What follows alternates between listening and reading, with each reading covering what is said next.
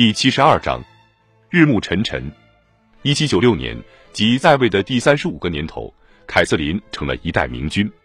岁月改变了她的容颜，但是她对工作的赤诚和对生命的积极从未受到影响。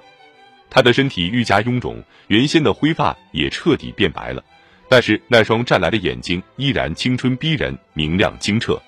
即使到了六十七岁的时候，她依然焕发着活力。嘴里的假牙让外人误以为他的牙齿仍旧完好无损，他的举手投足间无不流露出高贵优雅的风范，尤其是当他面对公众高昂起头颅，然后和蔼的点点头。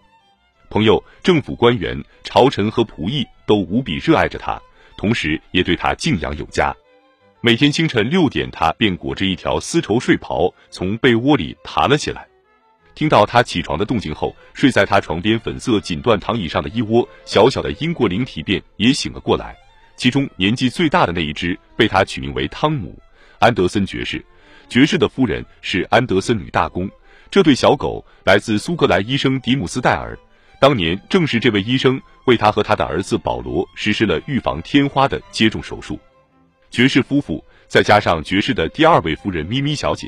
三个小家伙共同生养了许多小狗仔，凯瑟琳亲自照顾他们的饮食起居。当他们想出门的时候，他就打开通往花园的门。做完这些事情后，他会喝上四五杯金咖啡，然后便坐下来开始处理面前的官方或私人信函。他的视力日渐衰弱，阅读时必须戴着眼镜，有时候甚至还要借助放大镜。有一次，当书记官撞见他的这副模样时，他笑着说：“你大概还用不上这个新玩意儿吧？你多大了？”书记官回答说自己二十八岁。他点了点头，说：“长期为国家效力，害得我们的眼睛都花了。现在我们只能戴上眼镜了。”一到九点，他便立即放下手中的笔，然后摇一摇一个小铃铛。站在门外的仆人便知道到了女皇每日会客的时间了，这意味着漫长的清晨开始了。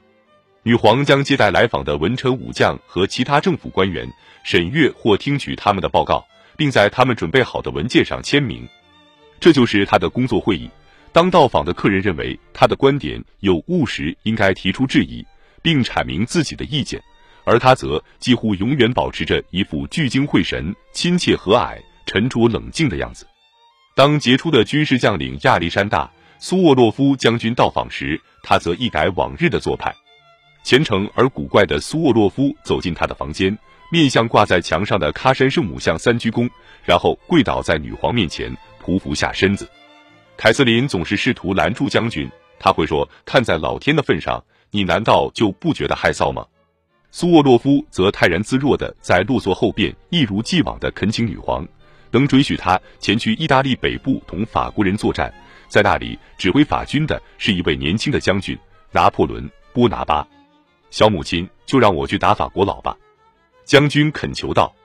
经过将军反复多次的拜访和请求，女皇终于同意了他的提议。一七九六年十一月，苏沃洛夫将军准备就绪，即将率领六万大军赶赴前线。然而，就在俄军开拔前夕，凯瑟琳逝世了，这个军事计划也随之被取消了。两位声名赫赫的战士，终其一生也未在战场上相逢过。下午一点。凯瑟琳上午时段的工作终于结束了，他回到更衣室，换上午餐时专用的衣服，基本上都是灰色或紫罗兰色的丝绸礼服。同他共进午餐的宾客总有十到二十位，都是他的私交、贵族、高官和他最喜爱的几位驻俄大使。他对食物没有热情，席间的菜肴向来十分简朴。同女皇的午餐结束后，客人们都小心翼翼地退回到住在宫中的侍臣们的房间，在那里继续享用自己的午餐。午后，凯瑟琳或者自己读读书，或者在做女工的时候让侍臣为她朗读几段。到了下午六点，如果当天安排了官方招待会，她便同客人一起出现在东宫的会客室里。尽管每次都设有晚宴，但是她从不在席间进餐。到了晚上十点，便告辞了。在没有官方招待会的日子里，他就悄悄地待在埃尔米塔什宫里打发时间，同朋友们听听音乐，欣赏一出法国或俄国戏剧，或者做做游戏，猜猜哑谜，玩玩惠斯特牌。在这样的聚会中，他制定的规则长期有效：所有的人都必须抛弃一切礼节，所有的人都不得在女皇站起身时一同起立，所有的人都要畅所欲言，禁止坏脾气，必须欢笑。在给朋友比耶克夫人的信中，他写道：“夫人，您必须保持愉快的心境，只有这样才能熬过这一生。这完全是我的经验之谈。毕竟我得忍受那么多事情，只要有机会，我就会笑一笑。正是因为这样，我才能熬到现在。”一七九零年代，凯瑟琳的身体日趋衰退，她常年饱受头痛和消化不良的折磨，现在又频繁染上感冒，风湿病也经常发作。双腿时常出现浮肿，再加上放血治疗，总是令她难以容忍。她便试着每天用新鲜冰冷的海水泡一泡双腿。苏格兰御医罗杰森对这种非常规疗法的怀疑，更加令他确信这种方法具有神乎其神的疗效。身体上的衰弱给他带来了许多不便，但是他并没有因此就过起了闭门不出的生活。秋冬两季，他总是在东宫和艾尔米塔什宫度过。在波江金逝世后，他又在首都有了一处新居所。他从亲王的继承人手中买下了亲王的塔夫利宫。每年开春和入秋后，他都要在这座王宫里住上几个星期。在这里的生活，不断的唤醒他对王宫原主人的记忆。那是他曾经的伙伴、情人，或许也是她的丈夫。相比于坐落在芬兰湾，总是令他想起往日不快的彼得霍夫宫和奥拉宁巴姆宫菊园。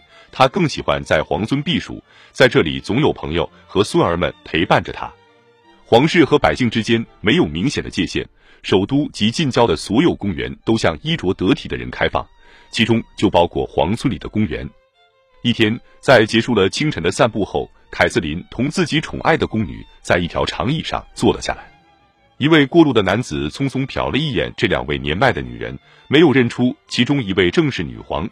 他吹着口哨扬长而去，宫女为此十分恼怒。凯瑟琳却淡然地说：“玛利亚·萨维奇娜，你还指望什么呢？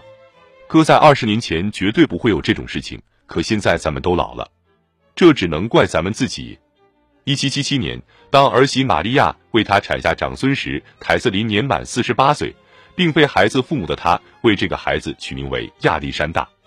当年身为人母的日子，不曾给她带来多少欢乐。作为祖母，她终于得到了机会。他忘记了多年前伊丽莎白女皇夺走她的第一个孩子保罗时给她带来的痛苦，在亚历山大的生命中扮演起首要的角色。她的理由同伊丽莎白当年的借口相差无几。他们俩都身为自己的无能感到沮丧，一位是因为自己无法生育，另一位有能力生育却无权养育自己的孩子。这两个女人都为自己的行为找到了同样的幌子。他们宣称不应当让经验不足的年轻母亲负责抚养和教育未来的沙皇。不过，同伊丽莎白当年对保罗的做法不一样，凯瑟琳并没有将亚历山大完全占为己有。